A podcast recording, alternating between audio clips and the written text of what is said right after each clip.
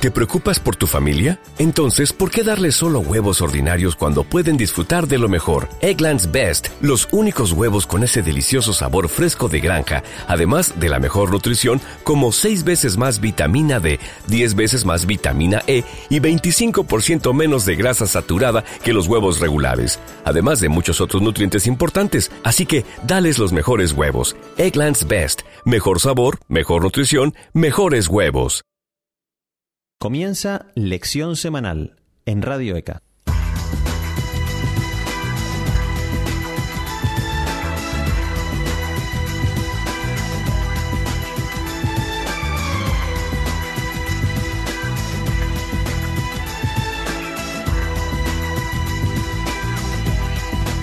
Hablar de los medios de comunicación en pleno siglo XXI es hablar de algo que va indisolublemente unido a nuestra realidad cotidiana.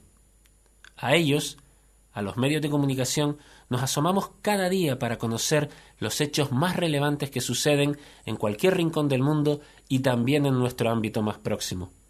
Pero, ¿son libres los medios? ¿Realmente cuentan la realidad tal y como es?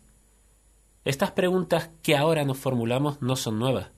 De hecho, el famoso escritor mexicano Octavio Paz nos decía aquello de, teóricamente, nuestros periódicos dicen lo que quieren, pero prácticamente dicen lo que pueden.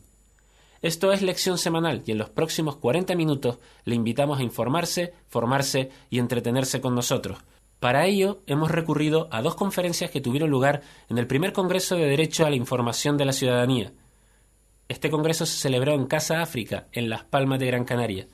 La primera conferencia que van a escuchar corrió a cargo de don José María Calleja, periodista que fue redactor jefe de la recientemente desaparecida cadena de información CNN Plus. Esa ponencia tuvo por título Periodismo es libertad. Posteriormente, también tendremos tiempo para escuchar la conferencia de don Dardo Gómez, secretario general de la Federación de Sindicatos de Periodistas. Esta llevaba por título El derecho a la información como derecho humano, cómo hacer que sea verdad. Sin más dilación, les dejamos con la primera conferencia, con la promulgada por José María Calleja y que, reiteramos, lleva por título Periodismo es libertad. Que la disfruten. Buenas tardes, muchísimas gracias a todos ustedes por estar aquí, por su tiempo y por su paciencia. No es casual que lo primero que hace una dictadura o lo primero que hace un militar golpista o un golpista, aunque no sea militar, cuando llega al poder o para garantizar que llega al poder, sea cerrar los medios de comunicación. No es casual tampoco que haya periodistas como Ana Politovskaya que hayan perdido la vida a base de hacer un ejercicio de libertad en un sitio en el que es imposible tener esa libertad. No es casual tampoco que haya periodistas como Roberto Saviano que denunciando un sistema mafioso de opresión, pegajoso, grasiento, viva ahora condenado a vivir, a estar encapsulado en una célula de policía que le protege las 24 horas del día, por la mañana, por la tarde y por la noche. Ninguna de esas cosas son casuales. Los periodistas no somos ni mejores ni peores que los eh, vendedores de chocolatinas o que los registradores de la propiedad incluso. Somos como la media nacional. Hay gente buena, mala y medio pensionista. Eh, malos, muy malos también, lo sé. Pero digamos que nuestra tarea tiene una responsabilidad añadida, que es la de cumplir un servicio para los ciudadanos. En caso de duda, cualquier periodista tiene que pensar siempre en los ciudadanos.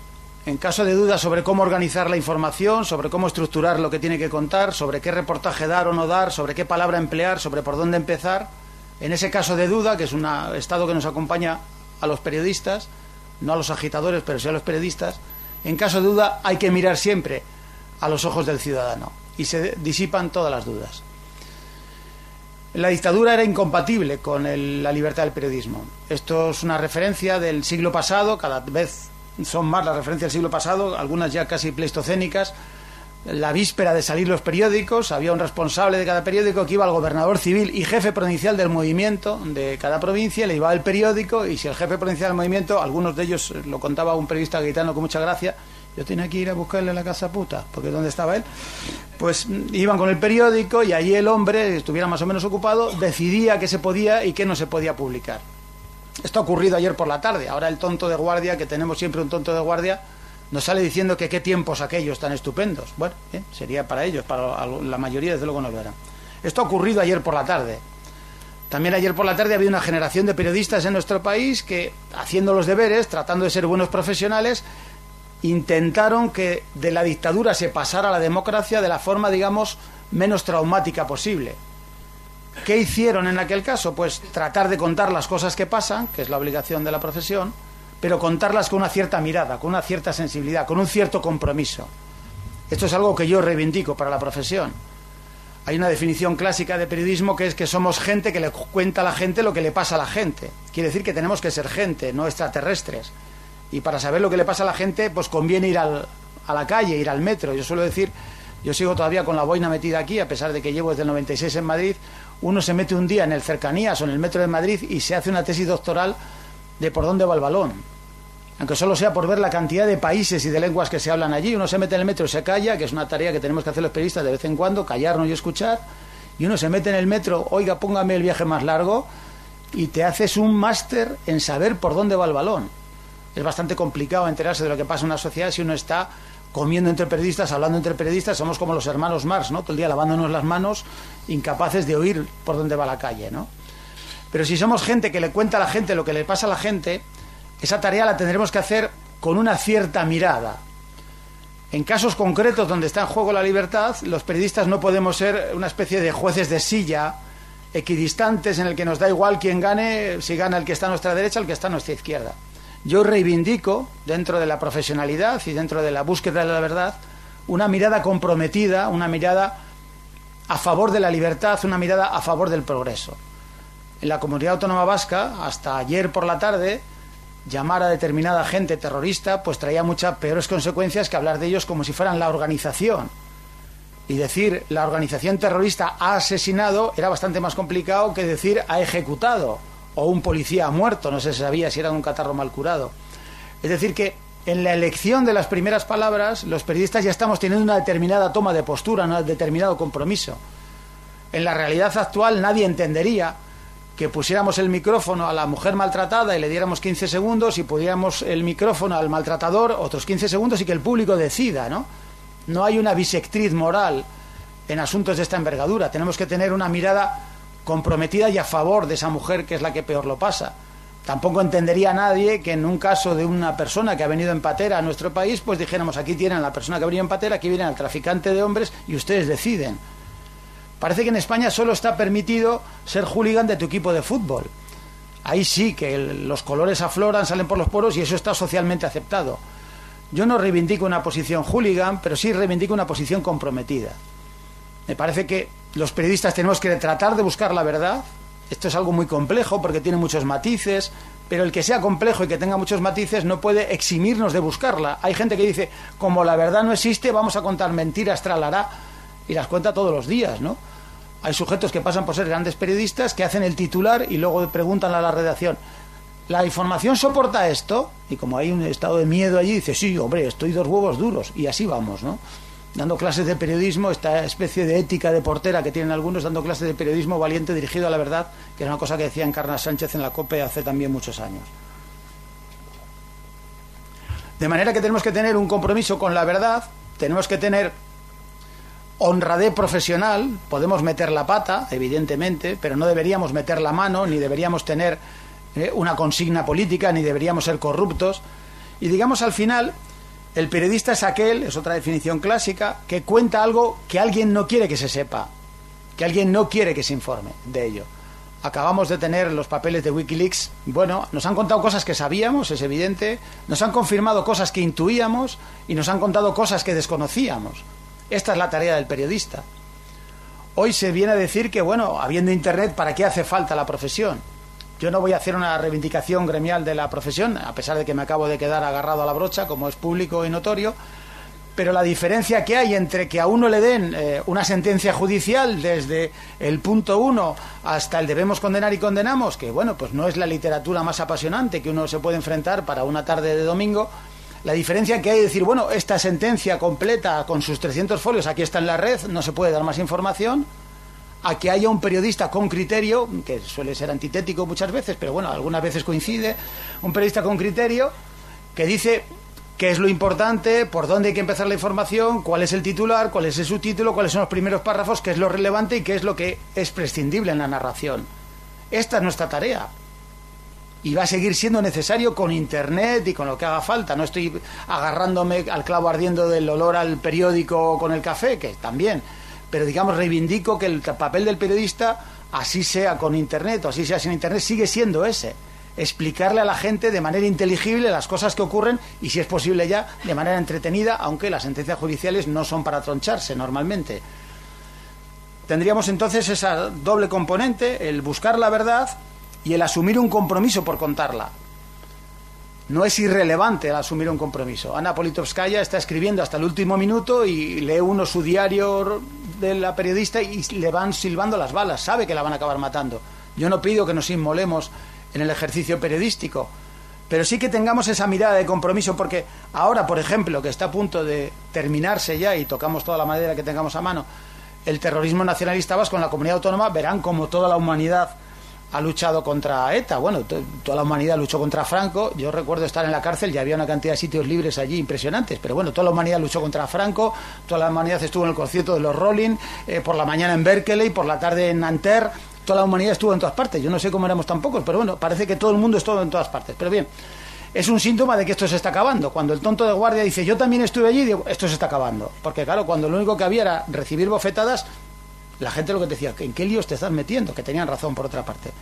Pero ahora que digamos el terrorismo se está acabando gracias al trabajo policial, al trabajo de algunos jueces, al trabajo de algunos periodistas y al trabajo de los ciudadanos, hay que recordar que hubo un momento en el que no estaba tan claro el asunto y en el que yo cuando llegué a la televisión pública vasca la información que se daba era, se decía la organización reivindica sus últimas acciones parecía que era la 11 que había jugado en bolsa o cómo era esto no claro el tránsito que hay de la organización reivindica sus últimas acciones a la banda terrorista se responsabiliza de los últimos asesinatos estamos hablando de lo mismo pero no estamos hablando de lo mismo porque en el cómo, en esta profesión, en el cómo nos jugamos el qué. En el cómo contemos las cosas estamos afectando a lo que estamos contando realmente, ¿no?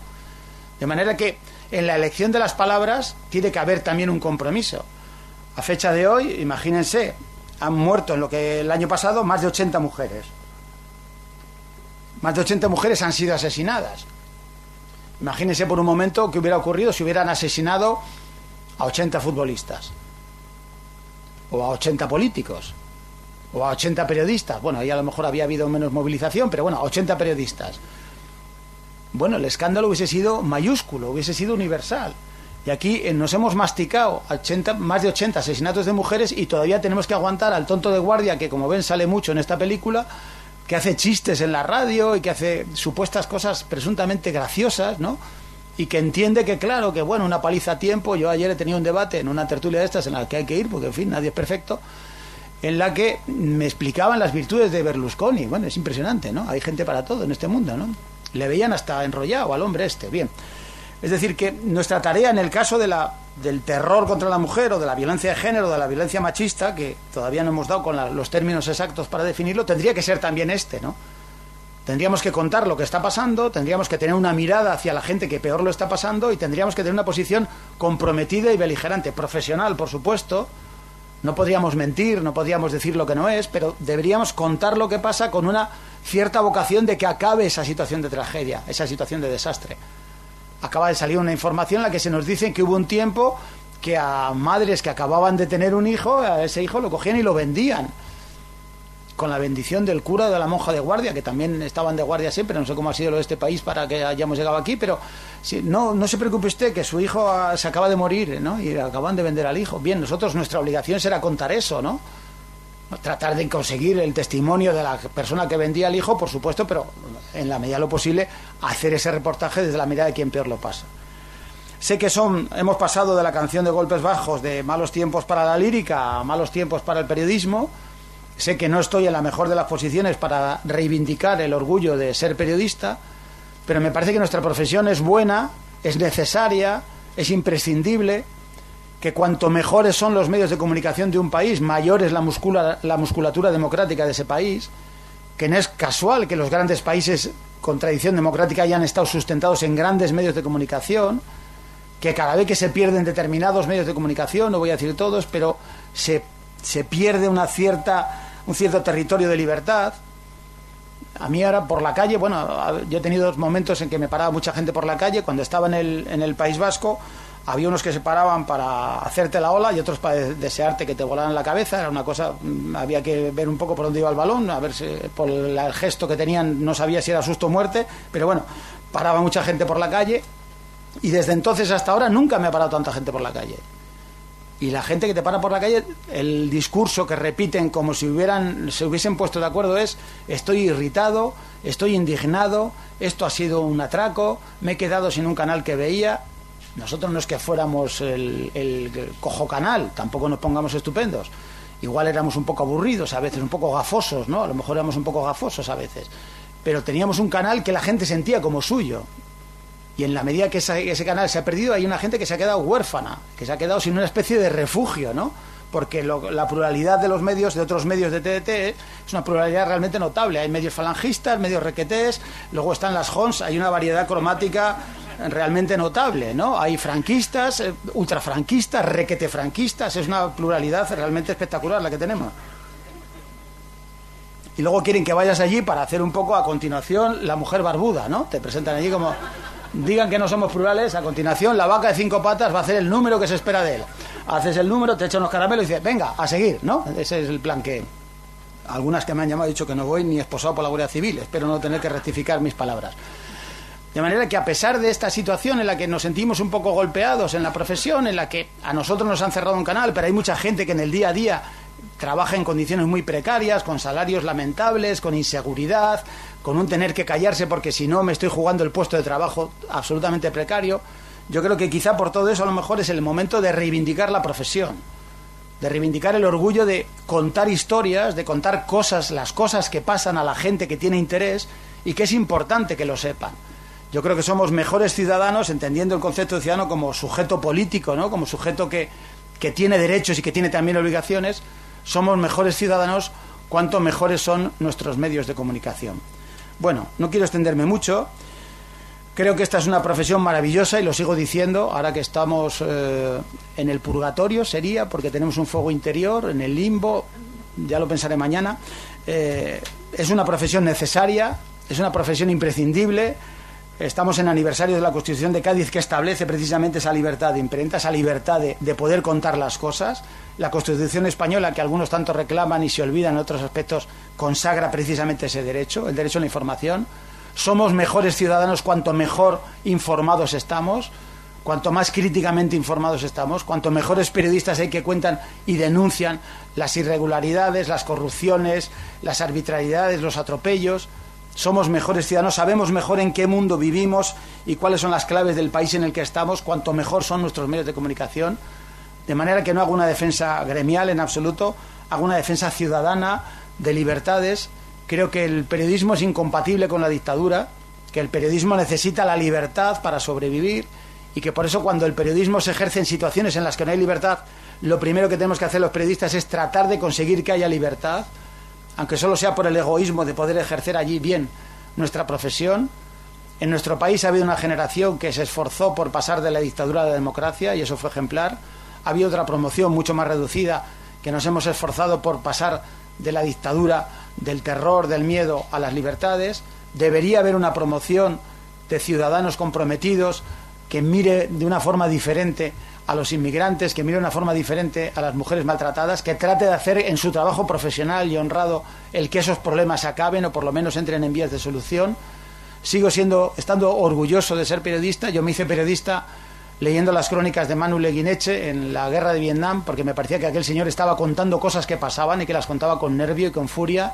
También me hice periodista leyendo las crónicas de Oriana Falachi, aunque luego se nos desvió un poquito pero eh, digamos que sigo reivindicando el placer de contar historias, el compromiso ciudadano y ojalá, pues más pronto que tarde, todos estos problemas que he enunciado hayan entrado en vía de solución. Muchas gracias.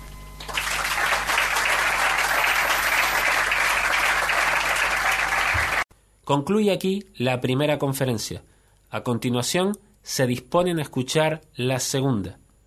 Esta lleva por título el derecho a la información como derecho humano, cómo hacer que sea verdad, y fue promulgada por Dardo Gómez, secretario general de la Federación de Sindicatos de Periodistas.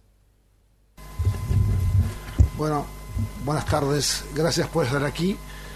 Gracias a la iniciativa de los compañeros de Canarias, siempre tengo mucho gusto de volver a Canarias, pensando que la primera vez que vine me reuní con cuatro compañeros en un café en Santa Cruz de Tenerife y ahora estamos hablando de 200 periodistas implicados en este compromiso de defender nuestra profesión, de defendernos a cada uno de nosotros y como nos marcamos desde el primer día cuando comenzamos con el primer sindicato en Cataluña, de defender el derecho a la información. Yo me tomo la libertad de decir que el derecho a la información es un derecho ciudadano secuestrado. La verdad es que cuando uno dice secuestrado, siempre tiene al final que decir secuestrado por quién. Yo creo que no tuve mejores introducciones, creo que el alcalde tuvo una percepción muy buena y que José María acaba de decir un poco lo que tendría que ser nuestra profesión. Decía un compañero en Galicia hace un par de años en un congreso, a mí me gusta mi trabajo, pero no me gusta cómo lo estoy haciendo. Y tenía razón. Lo que ocurre es que nosotros hemos venido trabajando hace unos cuantos años en torno a esto. Y lo que queremos hoy, a partir, digamos, de este enero en Gran Canaria, es comenzar a formular de una forma orgánica una propuesta, una invitación, que es decirle al resto de los ciudadanos que no son periodistas que no nos pueden dejar solos, que a lo mejor tienen derecho a reprocharnos un montón de cosas, pero en explicarles que muchas de las cosas que nos implican a veces no son responsabilidad nuestra, y que es muy difícil defender un derecho si el propietario de ese derecho no se juega la corbata si él no asume el deber, porque es un deber defender los derechos que tenemos. Esto es lo que dice la Constitución española. Que decir que nos toca a todos. Todos somos ese señor que tiene derecho a recibir información veraz. Cuando hablamos de veraz, siempre surge, como decía el tonto de guardia que decía José María, dice, pero es que la verdad nadie la tiene, es que nadie habla de la verdad habla de la veracidad. Yo no, los periodistas no somos profetas, pero si hay fórmulas para establecer si lo que estamos diciendo es fruto de nuestro trabajo digno, consciente y responsable de haber agotado todas las posibilidades profesionales, no hablo de valentía, hablo profesionales, para llegar a algo lo más parecido a la verdad y por lo general lo más parecido a la verdad es haber contrastado las fuentes, haber usado las palabras reales para decir las cosas y no estos silogismos que mencionaba José María, ¿no? disfrazar adjetivos, buscar adjetivaciones extrañas para no terminar diciendo lo que la gente tiene que escuchar. Y fíjense que ahí hay un punto de esa constitución que dice ningún tipo de censura previa. Cuando dice ningún tipo de censura previa, no quiere decir que nos libremos de la censura del gobierno o del Estado, que también. Es que hay muchas más censuras. Y en los países donde tenemos democracias formales establecidas, en general no hay una censura previa, pero hay muchas formas arteras ¿eh? Eh, eh, guadianas de censurar. Esto que ustedes están leyendo lo dice el Código Europeo de Deontología del Periodismo del Consejo de Europa. No lo dijo ayer ni la semana pasada. Lo dijo en julio del 93. Y esto fue aprobado por todos los diputados europeos, sin ningún tipo de discriminación. Esto se sancionó por unanimidad. Y para mayor INRI, el redactor de este código fue un español, Manuel Núñez en Cabo, en aquel entonces era diputado por el PSOE, partido que entre otras cosas tuvo en algún momento la posibilidad de crear en España alguna regulación al respecto. Ahí también se sustenta qué cosa? Que a los ciudadanos, ellos avanzan un pelín más, ¿eh? a los ciudadanos corresponde el derecho de exigir. No es una cosa muerta. Los que estamos aquí, todos ciudadanos, tenemos derecho a exigir que la información que se da del periodismo se realice. Uno cuando lee esto parece, pero qué, qué imaginativos que son, ¿no? Veracidad en las noticias, honestidad en las opiniones, sin injerencias exteriores, tanto de los poderes públicos como de los sectores privados. Cuando hablamos de sectores privados, no solo hablamos de los que están de afuera, sino de los que están también, los pueden ser muchos compañeros que están aquí, de los que están dentro de las redacciones. Veremos luego que los periodistas a veces nos quejamos más de la censura que nos que sufrimos dentro de la redacción que la que viene de fuera. Y ahí creo que viene a aclarar qué es la función del periodista función del periodista que decía José María recién, que nunca va a desaparecer, porque noticias puede dar cualquiera, pero información es la función del periodista. La información es cuando de lo que pasa alguien me dice, o yo llego a saber, por qué ha ocurrido y qué puede derivar de eso. Porque entonces yo de esa noticia puedo generar una opinión propia de dónde ha venido y de a dónde podemos ir. Para eso estamos los periodistas. Cuando hoy damos detrás de otra una cadena sucesiva de noticias, noticias, noticias, noticias, que en 10 minutos el que vio el noticiero realmente le hubiera valido más ver a, a Esteban porque así una sucesión de cosas que no tienen ningún tipo de contexto, no tienen ni principio ni final. Así noticia, noticia, noticia, ¿de qué? Nadie ha explicado nada. Esa era nuestra función. Al menos es lo que defendemos que tenemos que hacer. Pero fíjense que dicen que nosotros, los periodistas, dicen los, los, los parlamentarios europeos, trabajamos en función de los destinatarios, que son los dueños. Es decir, que no somos los dueños de la información, somos los que hacemos de mediadores entre lo que ocurre y se lo contamos a los dueños. Cada uno de nosotros no tiene tiempo para ir a buscar la información. Es nuestro trabajo hacerlo. Y después sale al paso de alguno de los mitos que suelen utilizar algunos de los popes, sobre todo en el periodismo español. Da la casualidad que algunos que defendieron en el principio de la transición de que lo mejor para España después del franquismo era que no hubiera ninguna ley de prensa y que no hubiera ningún tipo de regulación, hoy día están sentados en los consejos de dirección de los grandes medios españoles. Yo no sé si hay una concavenación o ya pensaban que iban a llegar a eso y por eso decían que no querían ningún tipo de regulación. Pero el mito es que nosotros los periodistas somos los que tenemos que formar a la opinión pública, que nosotros los periodistas somos los que tenemos que controlar el poder. Pues señores, nadie nos ha votado para eso. Y en los países democráticos, los ciudadanos votan, eligen, dan representación para que se haga esa faena.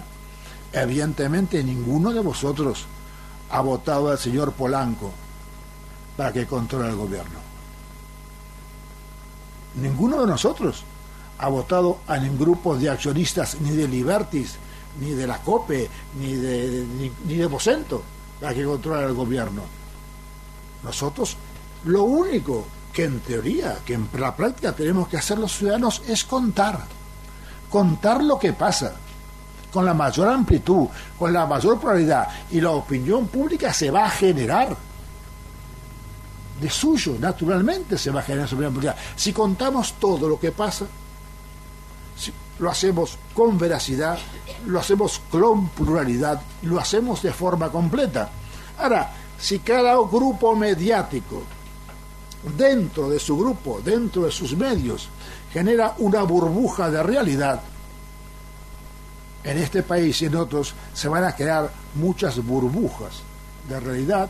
Tendremos la realidad de prisa, la realidad de unidad, unidad editorial que es el Grupo El Mundo, la, la realidad de Vocento, la realidad del planeta. Pero esa no será la realidad.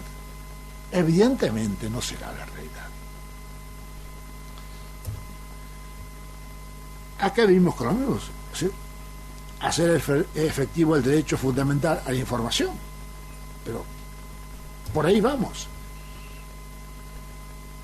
Fíjate, dice que el derecho habla de la honestidad las, honestidad de las formaciones y debe ser incompatible con campañas periodísticas realizadas desde tomas de posiciones previas e intereses particulares. Una de las características del periodismo español en los estudios en el mundo europeo en este momento es catalogado como un periodismo de trincheras. Cada medio elige una posición y a través de esa posición se analiza todo lo que pasa, no importa lo que pasa. Yo ya sé de qué lado tengo que estar. Y dentro de las reacciones, pobre del que no se sume a esa posición. Es decir, que no estamos diciendo que no tenemos que tomar posiciones, como planteaba José María. Pero puedo tomar posición a previa de todo, incluso de lo que no sé lo que va a pasar. Porque entonces estamos muy lejos de la veracidad.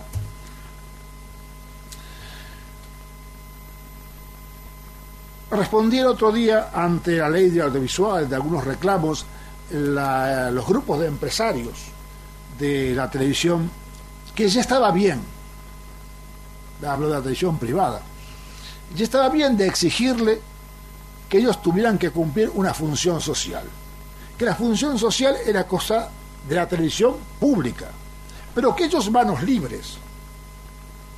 Pero señores, es que si la información es de los ciudadanos y todos los medios son de este entorno social, es que algún medio de comunicación puede negarse a cumplir esa función social. Es como si los médicos de la privada dijeran a nosotros otro baremo deontológico. Eso que se lo exigen a la medicina pública. Para nosotros, primero el dinerito que nos ganamos.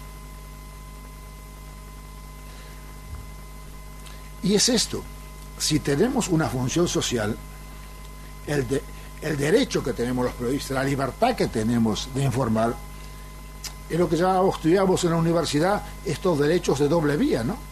Que tenemos libertad de hacer, pero en cuanto ejercemos esa libertad de forma profesional, asumimos el deber de ejercerla al servicio de quien es el propietario de eso. Es un caso muy especial que apuntaba ahí hemos conseguido de que, por ejemplo, en el Estatuto de Cataluña, entre las cosas que no se han caído, no se ha caído un artículo introducido que es el 51 del Estatuto, está traducido, que dice que el gobierno de la Sanidad de Cataluña le corresponde promover las condiciones para garantizar el derecho a la información y a recibir de los medios de comunicación información veraz y unos contenidos que respeten la dignidad de las personas y el pluralismo político, social, cultural y religioso.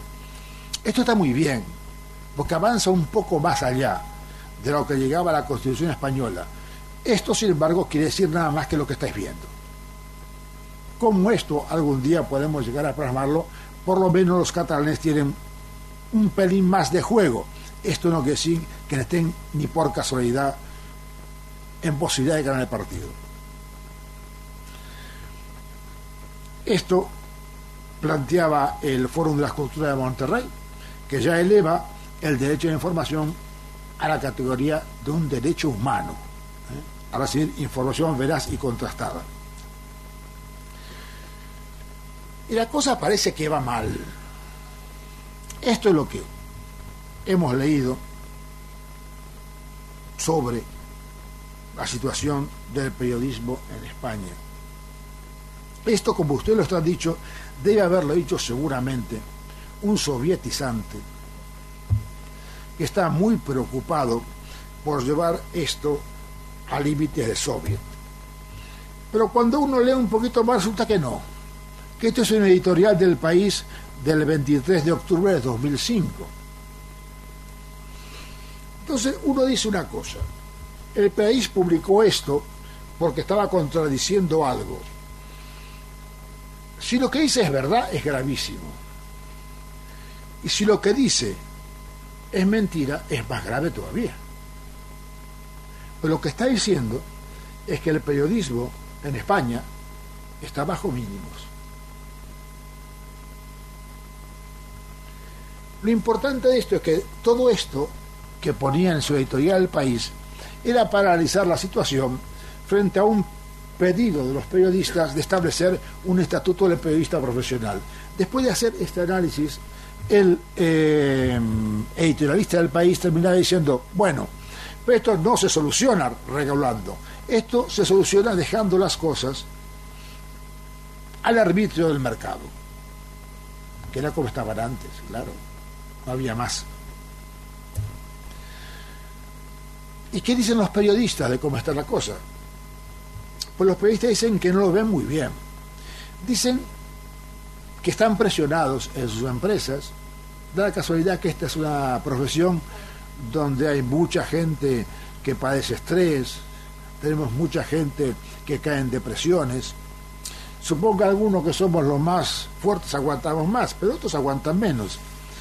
Y todo el mundo dice que esto le pasa sustancialmente porque no están bien adentro de las reacciones. Y hay una frase acá al final que es muy grave. Esto es una encuesta que hizo en Cataluña, pidió al Colegio de Periodistas de Cataluña a la Universidad Autónoma que se realizara un estudio sobre los periodistas. Creo que lo más grave no es lo que decían, sino que lo, que le pedían al entrevistador. Que le garantizaran la confidencialidad, porque tenían mucho miedo de que sus empresas se enteraran de lo que hubieran dicho por miedo a represalias. Es decir, cuando dentro de una redacción, tenemos dos minutos, cuando dentro de una redacción pasan estas cosas, las cosas es que no van bien.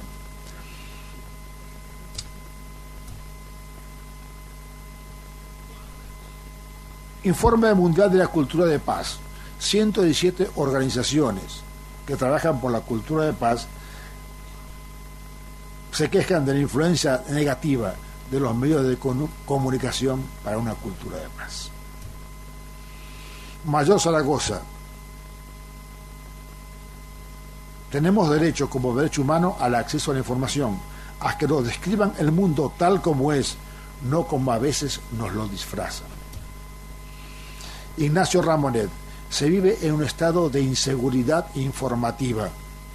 No es la información lo que se vende, venden ciudadanos a los anunciantes.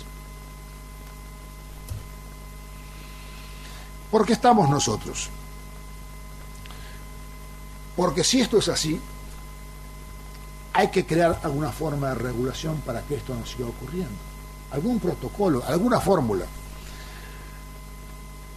Hemos intentado, se ha hablado de que el Estado diga, regule, ponga leyes. Yo diría que no es recomendable. La práctica española es que cada vez que queremos crear una autoridad independiente generada desde los congresos, que sería lo natural y lógico dentro de una democracia, lo que generamos es otra cosa. Es un organismo politizado donde se vuelven a reflejar todas las enfermedades de nuestra sociedad. La otra solución sería la autorregulación de los medios. Estamos viendo que evidentemente los propietarios de nuestros medios no tienen ninguna intención ni vocación de autorregularse, máxime cuando en este momento parte importante de la prensa española ni siquiera está hecha, no está en manos de periodistas. Como decía Kapuscinski, el problema del periodismo es que está en manos de gente que no es periodista y además no tiene ninguna intención de serlo. Es decir, que si yo le digo a los señores de Libertis o al señor eh, italiano de turno, que se autorregule en los medios que está comprando cada día en España, no creo que sea su intención autorregularse. ¿De qué hablamos nosotros ahora? Hablamos de la corregulación participativa, es decir, la participación directa de la ciudadanía, que es la propietaria última del derecho a la información. Hablo de plataformas ciudadanas, algo de ciudadanos que exijan a los políticos españoles que creen unas fórmulas de regulación del derecho a la información. ¿Por qué lo pedimos? Porque se ha agotado la vía política. Los políticos españoles son carentes de todo coraje cívico para enfrentarse a los medios de comunicación y defender vuestro derecho. Hoy día, la agenda de todos los partidos políticos la están generando cuatro o cinco medios de comunicación y a ellos responden. En estos momentos ha salido, estamos disfrutando, por decirlo de alguna manera, de una ley del audiovisual que está entregando más del 50% de la audiencia de televisión española a un oligopodio. Sea el que sea, pero eso se ha aprobado. Ha habido, ¿Por qué? Porque no ha habido respuesta cívica. En otros países ha habido plataformas ciudadanas que dijeron esto no puede ser y se ha conseguido. Sintetizando, eso es lo que queremos. Un consejo corregulador del periodismo donde estemos todos. Donde estemos todos los actores de la comunicación y fundamentalmente los ciudadanos, que son los dueños de la información. Y la última pregunta que yo les dejo. La mejor ley de prensa es la que no existe, decía el señor Cebrián, decía otros señores, decía el señor Urbaneja, decían varios de los supuestos popes. Yo pregunto, ¿se puede sostener aún hoy en España que la mejor ley de prensa es la que no existe? Ahí lo dejo.